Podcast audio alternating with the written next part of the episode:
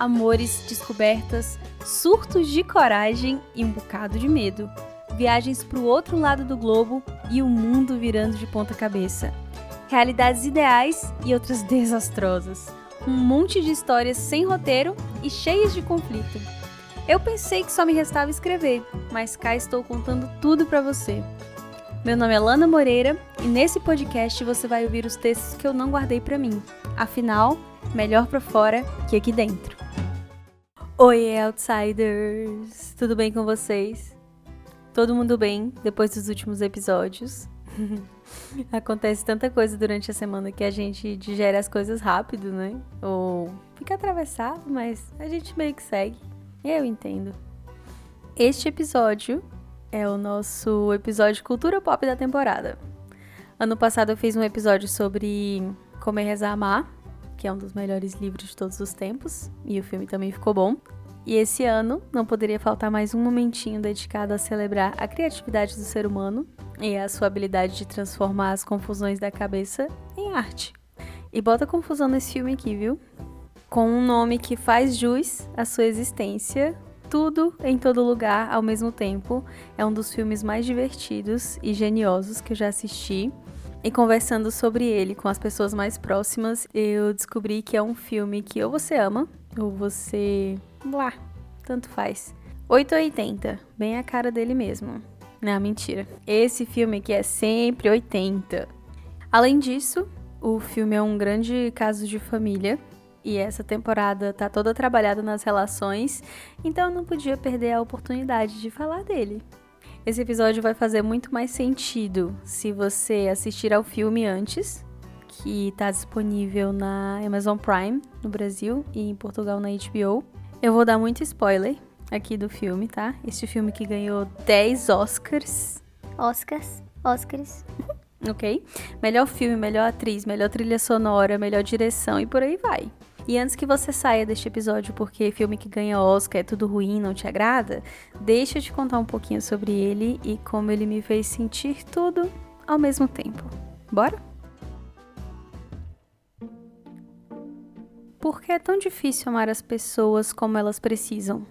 Se nos são tão caras e fazemos diversos esforços por elas, por que não ouvir as suas necessidades e imprimir as suas ações em meios mais diretos, ao invés de nos desgastarmos em tentativas tortas?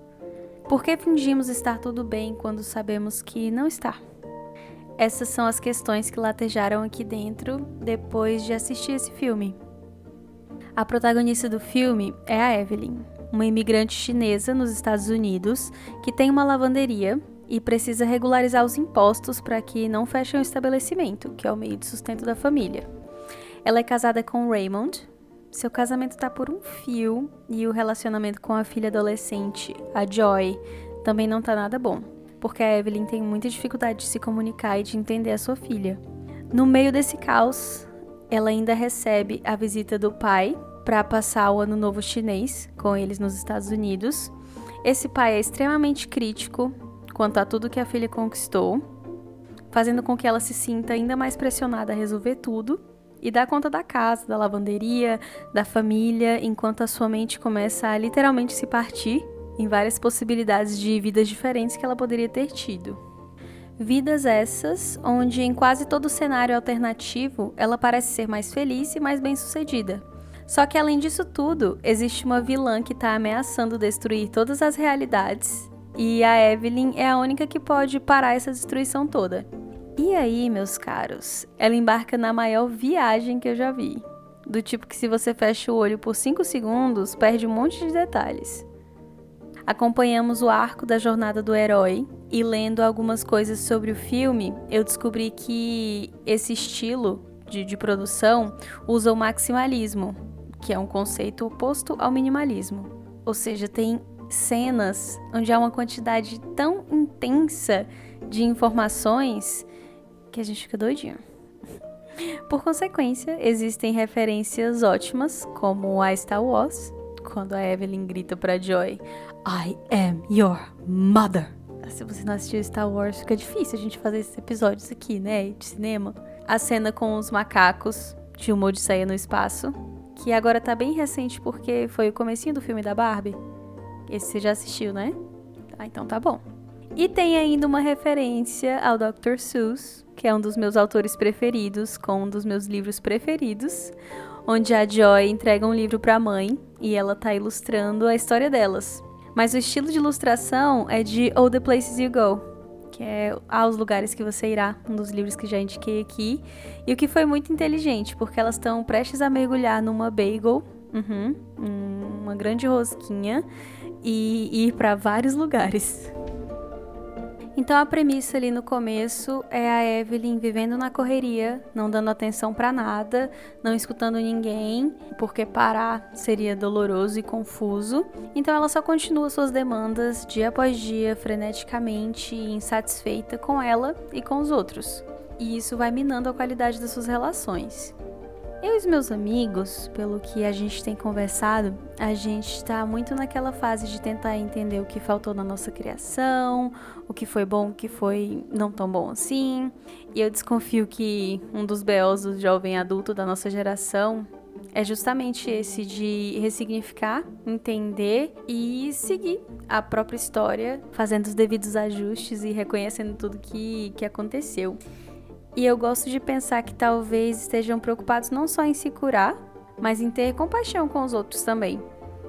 O filme ele apela muito para a questão de como é mais fácil ceder ao não sentir nada, ao nada importa de verdade, como diria o Fred Mercury, que nessa mesma música clama tão avidamente pela sua mãe. Em Bohemian Rhapsody, ele faz um pedido de socorro para não se atirar no vazio daqueles que não se sentem protegidos, aqueles que não sentem que existe o seu lugar no mundo.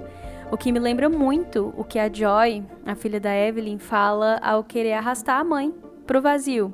Ela fala: Se nada importa, é fácil fazer sumir a dor e a culpa de não ter feito nada de importante com a sua vida. E atormentada pela possibilidade de ter sido mais bem sucedida, a Evelyn se queixa ao marido. Ela fica muito irritada com ele, porque ele tá sempre vendo o lado bom em tudo, o que a faz sentir que ele é infantil, fraco e fantasioso. Daí o marido dela fala: Quando eu vejo o lado bom das coisas, eu não estou sendo inocente. É estratégico ser gentil. Só que ela não dá muita bola para isso, né? Até ela precisar lutar pela vida dela, até ela esgotar todas as possibilidades de enfrentar o mal que, que assolava ali, o mal que reinava no filme. E ela só consegue trazer o equilíbrio aos universos quando, deparada com a escolha, ela decide por enxergar os vilões que estavam no seu caminho. E qual se mostra ser o melhor, se não o único jeito de enfrentar o mal que iria destruir a filha dela, tudo que ela mais amava, era entender a filosofia do otimismo e da gentileza do marido, ao invés de usar a violência como único meio, ou tá na defensiva sempre.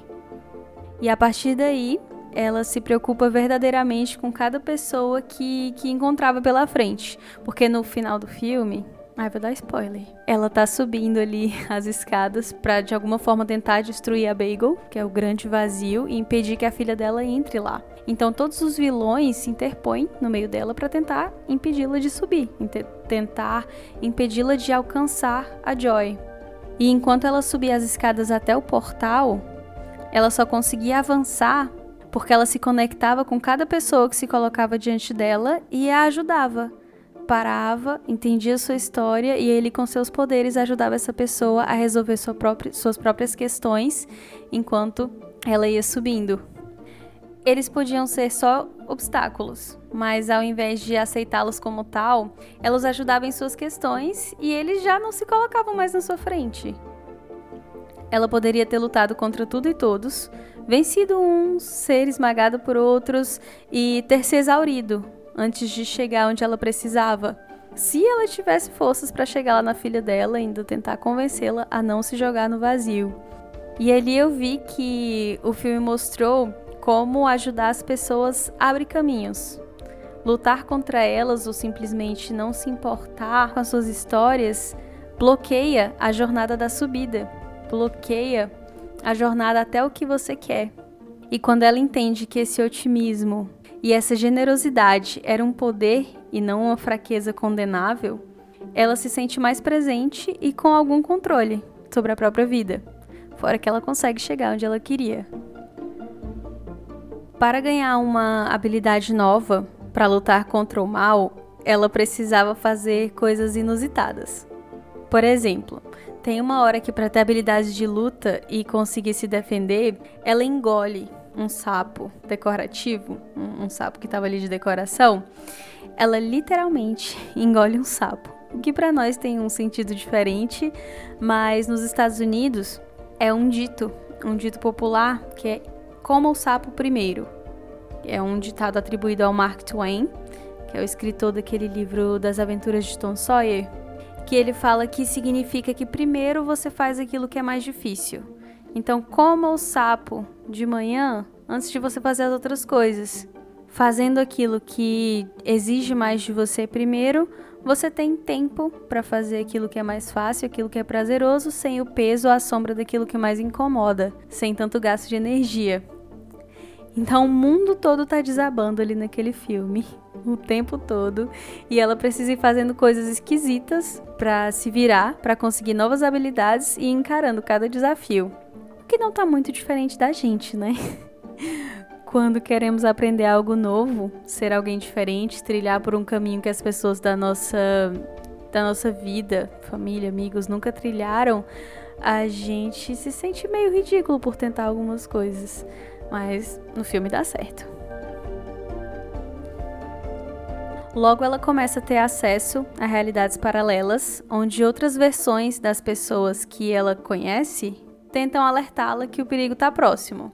E como ela está atolada em problemas, saber de outras versões suas, versões que deram certo, versões bem-sucedidas, era um alívio, era um escape desejado mas ela tinha que fazer um esforço descomunal para voltar para sua realidade, porque a vontade era de ficar lá, onde estava dando tudo certo.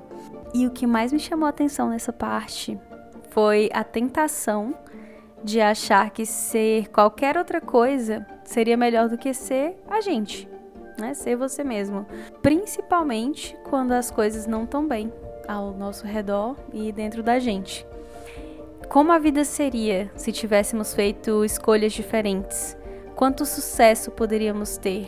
Quantas coisas não temos nessa versão que a gente chama de realidade? E quanta coisa temos também? É divertido brincar com isso, mas é perigoso. No filme ela começa a dar uma fragmentada aí na mente dela, e eu desconfio que é exatamente o que isso faz com a nossa também. Acaba bugando mais do que impulsionando. Enquanto eles estão organizando o imposto de renda e se preparando para a festa do Ano Novo, o Raymond fala para Evelyn, tentando acalmá-la. Sabe que seu pai vai ver que criamos uma família feliz e um negócio sólido. E a Evelyn rebate sarcasticamente. Você sabe que não é isso que ele vai ver. Ela quer a aprovação do pai, mas mais que isso, ela quer ter paz com a vida que escolheu e com as outras tantas que deixou para trás. Enquanto ela se debate sobre a frustração e a insatisfação, ela acaba se tornando algoz da própria filha ali dentro. Em determinado momento, ela se vê entre as ferrenhas expectativas dos pais dela, que ainda a assombram na sua meia-idade, e também as novas demandas da sua filha, aquela que precisava que a Evelyn estivesse inteira, e durante o filme, ela vai entendendo o que que ela quer suprir, o que que ela dá conta de suprir no momento. Se ela vai querer suprir as expectativas do, do pai dela, se ela vai querer suprir as expectativas da filha e nesse no meio disso tudo, ela vai entendendo quem é ela e aquilo que de fato é importante. E ela decide estender muita compreensão para sua filha, compreensão essa que ela não recebeu. E não abrindo mão da Joy, a filha dela, ela consegue quebrar um padrão de ressentimentos e de abandono. Ela consegue não passar isso para a próxima geração dela. A frase que vinha na minha cabeça enquanto eu assistia essa cena, borrada pelas minhas lágrimas, é que a história não vai se repetir. A história não vai se repetir, os traumas, as faltas não precisam ser geracionais, uh, mudando apenas um cenário ou outro. E o universo não precisa colapsar como esse filme é um grande caos para a gente entender a nossa responsabilidade para que isso não aconteça.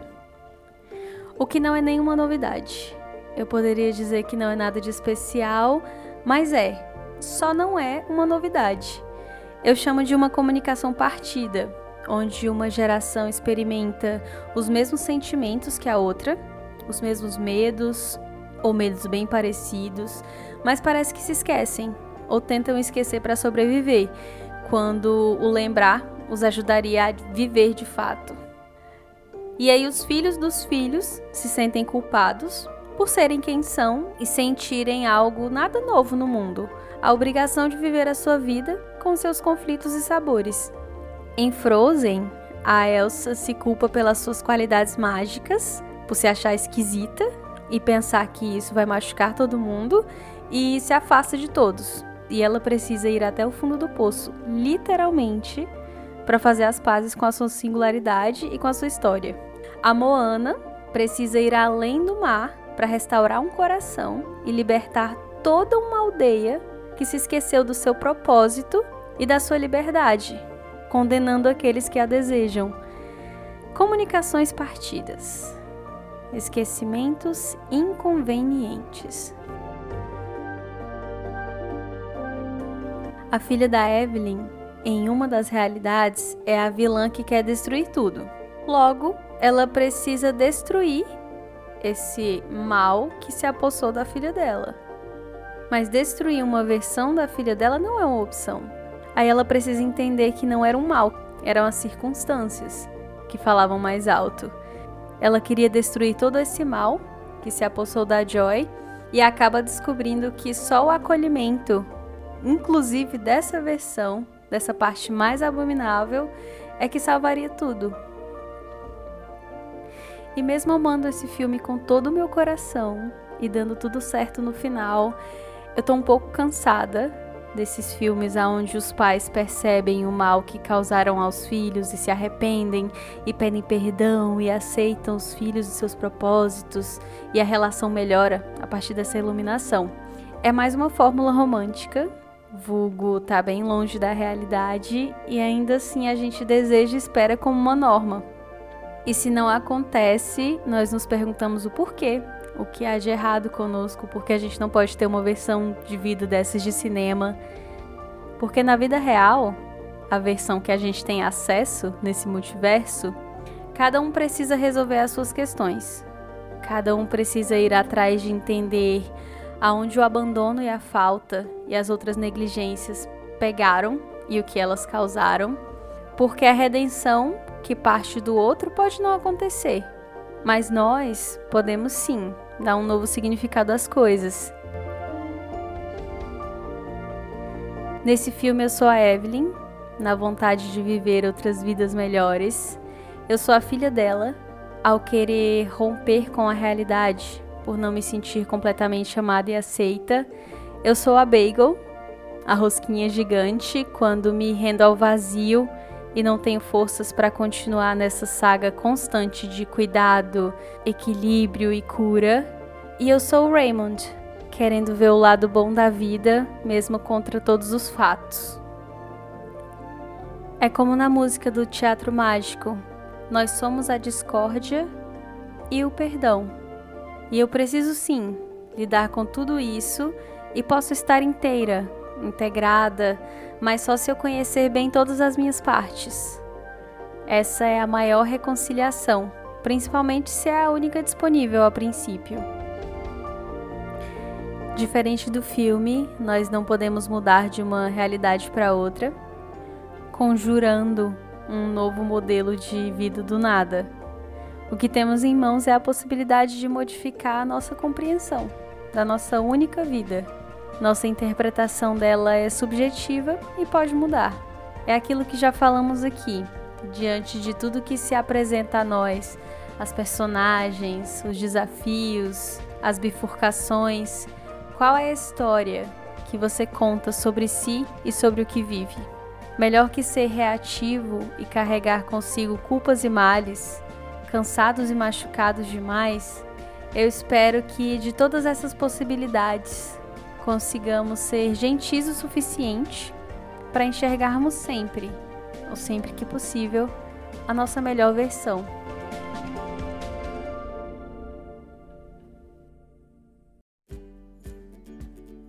E para continuar a sua leitura do mundo, deu vontade de assistir esse filme?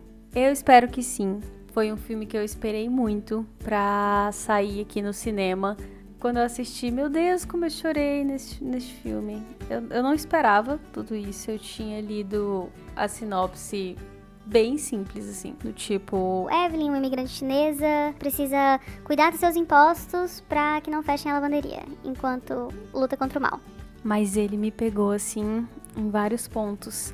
E tiveram tantas outras reflexões que que não couberam aqui no texto que, sei lá, preciso de gente para comentar o filme comigo, tá? Porque duas pessoas muito queridas que assistiram esse filme não se conectaram tanto quanto eu. Então eu fico fritando com coisas legais e querendo comentar e só, ah, legal. A minha indicação é de uma música é a última música que aparece ali no filme. Uh, o nome dela é This Is a Life. E é uma música bem peculiar. Ela tá na minha playlist chamada Tristes Demais para uma playlist normal. E a música tem muito uma vibe daqueles momentos de filme da Disney onde tudo parece estar perdido e o mocinho ou a mocinha estão chorando assim andando pela rua. Pois é, a harmonia das vozes, a orquestra, a letra cheia de desilusão niilista. Jesus. E apesar de tudo isso, é uma música muito doce. Então é isso, minha indicação é This Is a Life, que é do Son Lux, Mitski e David Byrne. E se você está gostando dos episódios, já segue o podcast no seu tocador, avalie a gente, deixa comentário nas perguntinhas que ficam aí no final.